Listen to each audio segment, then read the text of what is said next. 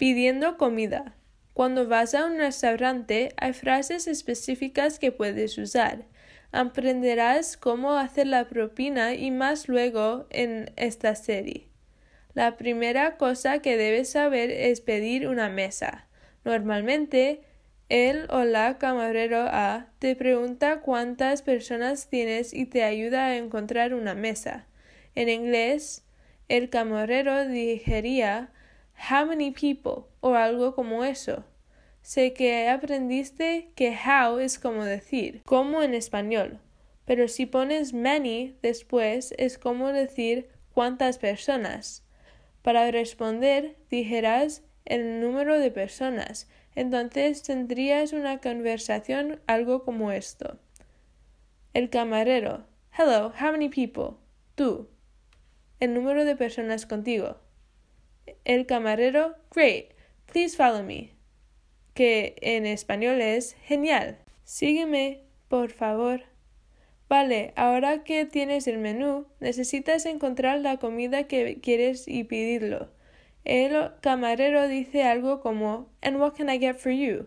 que es igual de decir ¿y qué te puedo dar? Respondías con la comida y bebida si que quieres. El camarero And what can I get for you? Tú, el nombre de la comida y bebida que quieres. El camarero. Great, that will be right out. O en español. Genial, saldrá rápidamente. Si tienes una alergia, es importante saber esta frase. I'm allergic to. Entonces, el nombre de uh, la comida que tienes una alergia a. Debes avisar a tu camarero cuando estás pidiendo la comida para que podrán decírselo a la cocina. Nombres de alergias comunes son nueces, que en inglés es nuts, huevos, que es eggs, leche, que es milk, y trigo, que es wheat. Cuando vienen con la comida, si te preguntan Who ordered this? o ¿Quién pidió esto? puedes decir me o yo y thank you, gracias.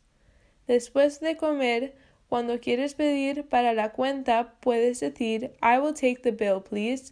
La cuenta, por favor. Expliqué cómo pagar la cuenta en episodio 8 Cosas extrañas.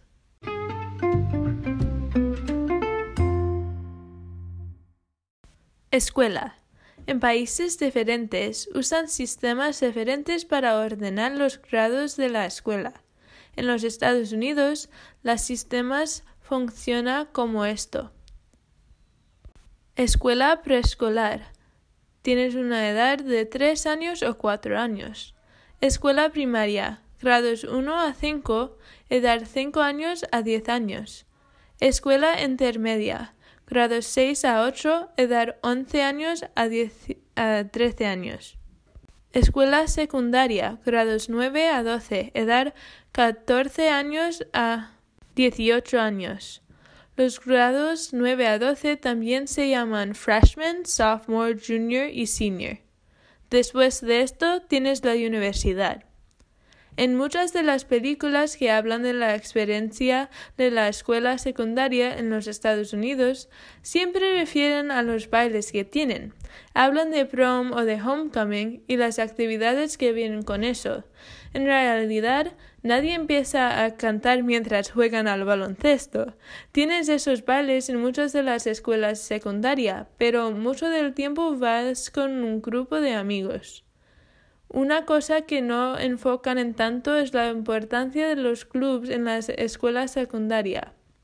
Hay tantos clubes que es imposible saber todos los nombres, o pues esta es mi experiencia, pero los clubes son algo muy importante cuando vas a aplicar a la universidad, y de verdad los clubes pueden ser una cosa que te ayuda a hacer amigos y encontrar las cosas que te interesan.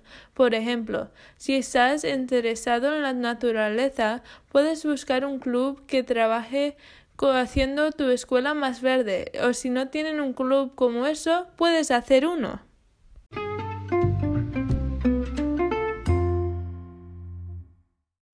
Preguntando ayuda. Hay tantas personas que quieren ayudarte cuando tienes cosas difíciles o preguntas. Empezando con tus amigos, pueden ser tu recurso más importante.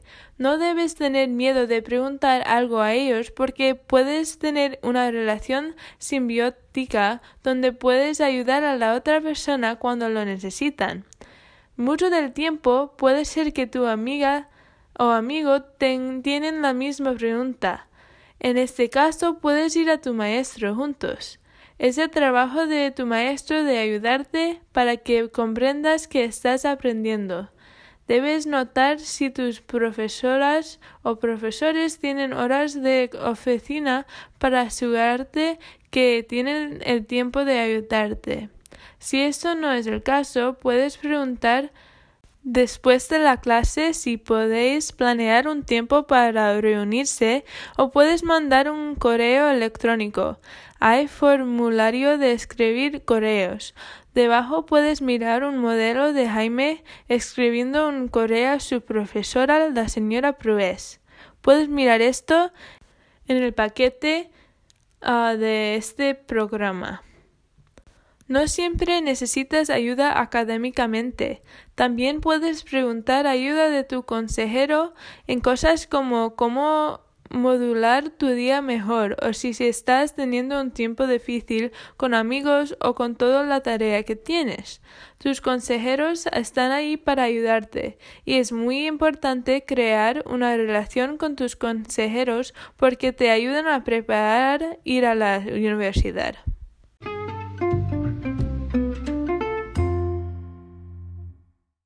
No es fácil, no puedes negarlo. Puede ser difícil aguantar a tu propia cultura cuando el mundo fuera está muy diferente. Adaptarse a una situación nueva puede resultar en estrés, pero por eso escribo este paquete y hago este podcast.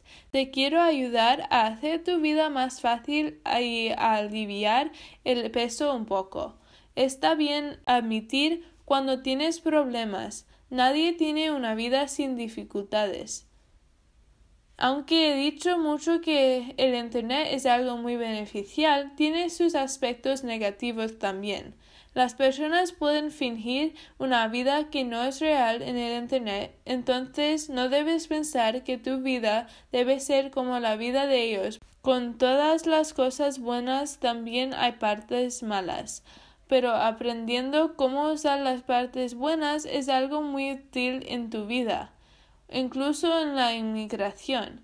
Adaptarse a un sitio nuevo es difícil, pero por eso hay estos tipos de recursos y organizaciones. No digo que todas estas cosas van a solucionar todo, pero es importante saber que tienes esos recursos. Tu bienestar física es muy importante, pero también tu bienestar mental. Tu salud mental tiene la misma importancia de tu bienestar física. Infortunadamente, todo el mundo no lo ve así, pero eso no quiere decir que nadie vea el valor de la salud mental. Teniendo buena salud mental te deja lidiar con el estrés y situaciones difíciles mejor. Ah, también hay organizaciones que se portan personas en este respecto y los quiero compartir contigo ahora. Número 1. SAMHSA National Helpline. Si llamas aquí, las personas que responden te ayudan a encontrar sitios en tu barrio que te pueden servir. Puedes llamarles en inglés o en español. A cualquier hora puedes llamar porque están abiertas para todas las horas del día y días del año. Número 2. Mental Health America. En este sitio de web que puedes encontrar en el paquete hay recursos para mantener una buena salud y descubrir ayuda en tu área. También hay métodos para mejorar tu estado mental haciendo ejercicio, leyendo y otras cosas que te ayudan a relajarte y enfocar o hacer feliz pueden ser un mecanismo que usas si estás teniendo un tiempo difícil. Personalmente, a mí me gusta escuchar música. Nadie puede estar feliz todo el tiempo, pero hay tiempos donde necesitas ayuda. Necesitas reconocer esos momentos y buscar ayuda. Hay personas que están aquí para ayudar en estos escenarios.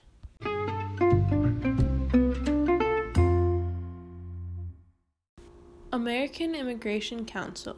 Esta organización trabaja para asegurar la representación justa de los inmigrantes en los tribunales.